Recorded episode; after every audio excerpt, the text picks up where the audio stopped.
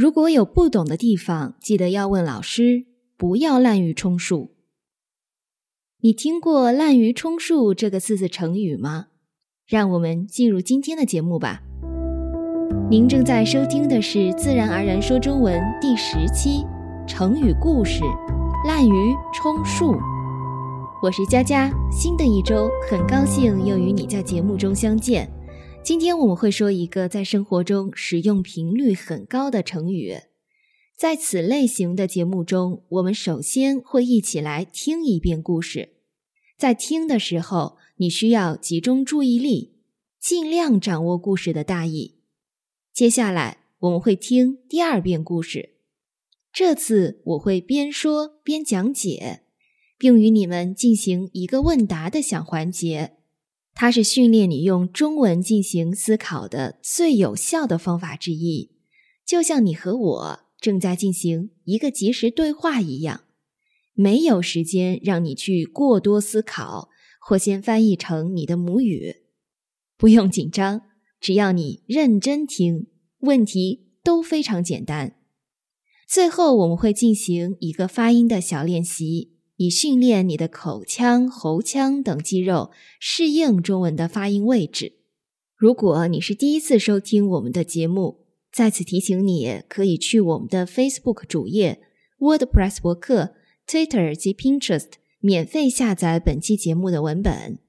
另外，我们每天会在以上平台发布一张图片，来帮你积累一些有用的中文知识点。所以。你可以在任何一个你常用的这些社交平台上关注我们，别忘了聚少成多的力量。你准备好了吗？我们一起来听故事吧。齐国的国君齐宣王爱听竽，手下有三百个善于吹竽的乐师。他喜欢热闹，爱摆排场，所以每次听竽的时候。一定要所有人合奏给他听。一个姓南郭的处士听说齐宣王喜欢听合奏，觉得有机可乘，就跑到齐宣王那儿吹嘘说：“大王呐，听过我吹竽的人，没有不被感动的。就是鸟兽听了也会翩翩起舞，花草听了。”也会和着节拍摆动。我愿把我的绝技献给大王。齐宣王听了很高兴，便爽快地收下了他，把他编进了那支三百人的吹竽队中。这以后，南郭处士就随大家一块儿合奏给齐宣王听，和大家一样享受着优厚的待遇。他暗自得意，因为他压根儿就不会吹竽。每逢演奏的时候，南郭处士就捧着竽混在队伍中，人家摇晃身体，他也摇晃身体；人家摆头，他也摆头，脸上装出一副动情忘我的样子，看上去比别人吹奏的更投入。就这样，他靠着蒙骗混过了一天又一天，不劳而获的白拿丰厚的薪水。但好景不长，过了几年，爱听于合奏的齐宣王死了，他的儿子齐闵王继承了王位。齐闵王也爱听吹竽，但他喜欢。听独奏，他发布了一道命令，要这三百个人轮流来吹竽给他欣赏。南郭处士急得像热锅上的蚂蚁，惶惶不可终日。他想来想去，觉得这次再也混不过去了，只好连夜收拾行李逃走了。故事说完了。你明白它的大意了吗？下面让我们来一起听第二遍。这次，请你回答我的问题。齐国的国君齐宣王爱听竽，手下有三百个善于吹竽的乐师。他喜欢热闹，爱摆排场，所以每次听竽的时候，一定要所有人合奏给他听。国君就是国王，竽是中国古代的簧管乐器。具体它长什么样，你可以参见本期文本的海报，也可以上网搜索识图。排场是指表现在外的铺张奢侈的形式或场面。一，吴国的国君爱听竽吗？不是，齐国的国君爱听竽。齐宣王爱听竽。二，他有多少个吹竽的乐师？三百个。他有三百个吹竽的乐师。三，他喜欢听独奏吗？不，他喜欢听合奏。一个姓南郭的处士听说齐宣王喜欢听合奏，觉得有机可乘，就跑到齐宣王那儿吹嘘说：“大王呐，听过我吹竽的人，没有不被感动的。就是鸟兽听了也会翩翩起舞，花草听了也会和着节拍摆动。我愿把我的绝技献给大王。”齐宣王听了很高兴，便爽快地收下了他，把他编进了那支三百人的吹竽队中。处士是指没有做过官的读书人。南郭是中国古代的复姓。如果你不知道什么是复姓，我们已经在第二期节目中说过，你可以点击文本里的这里去收听。有机可乘是指有空子可钻，机是指机会，乘是指利用条件、机会等。吹嘘指夸大或无中生有的说自己或别人的优点。齐宣王听信了南郭处士的话吗？是的，齐宣王听信了他的话。并把他编进了那支三百人的吹竽队中。这以后，南郭处士就随大家一块儿合奏给齐宣王听，和大家一样享受着优厚的待遇。他暗自得意，因为他压根儿就不会吹竽。每逢演奏的时候，南郭处士就捧着竽混在队伍中，人家摇晃身体，他也摇晃身体。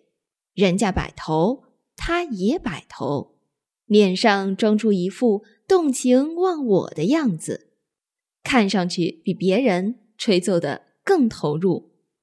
就这样，他靠着蒙骗混过了一天又一天，不劳而获的白拿丰厚的薪水。压根儿指根本多用于否定句。南郭处士真如他所吹嘘的那样很会吹竽吗？不是，他压根儿就不会吹竽。但好景不长，过了几年，爱听竽合奏的齐宣王死了，他的儿子齐闵王继承了王位。齐闵王也爱听吹竽，但他喜欢听独奏。他发布了一道命令，要这三百个人轮流来吹竽给他欣赏。南郭处士急得像热锅上的蚂蚁，惶惶不可终日。他想来想去，觉得这次再也混不过去了，只好连夜收拾行李逃走了。急得像热锅上的蚂蚁是一个比喻句，形容心里烦躁。焦急、坐立不安的样子，你可以想象，在热锅上的即将死去的蚂蚁是一种什么样的心态。惶惶不可终日，是指惊慌的连一天都过不下去了，形容惊恐不安到了极点。一，南郭处士就这样一直在宫中吹竽吗？不是，他最后逃走了。二，齐宣王的儿子齐闵王不爱听鱼吗？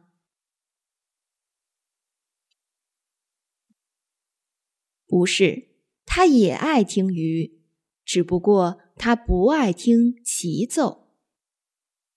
三，南郭处士为什么连夜逃走了？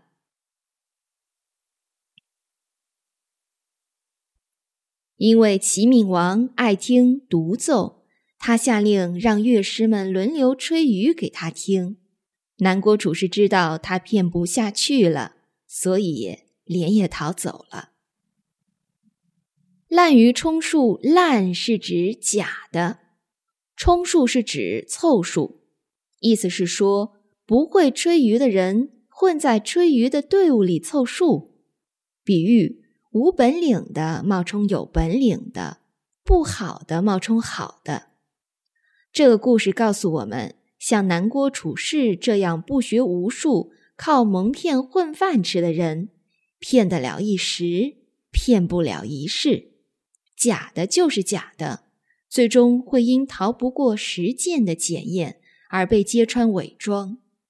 学习中文也是如此，唯一的办法就是勤奋学习，没有捷径可走。相信你现在已经明白了“滥竽充数”这个成语的意思了。本期节目的讨论话题就是用“滥竽充数”来造句。欢迎来我们的 Twitter 等社交平台，告诉我你的答案。如果你有任何的疑问建议，请发邮件与我联系。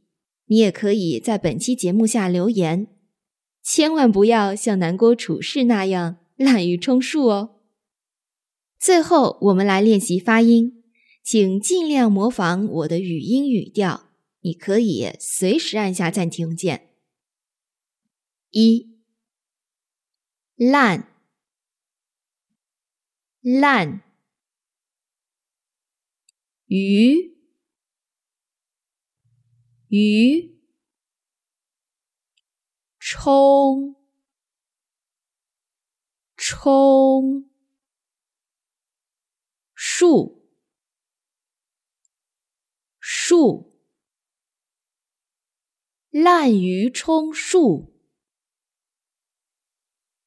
滥竽充数。二，学习中最怕的就是滥竽充数。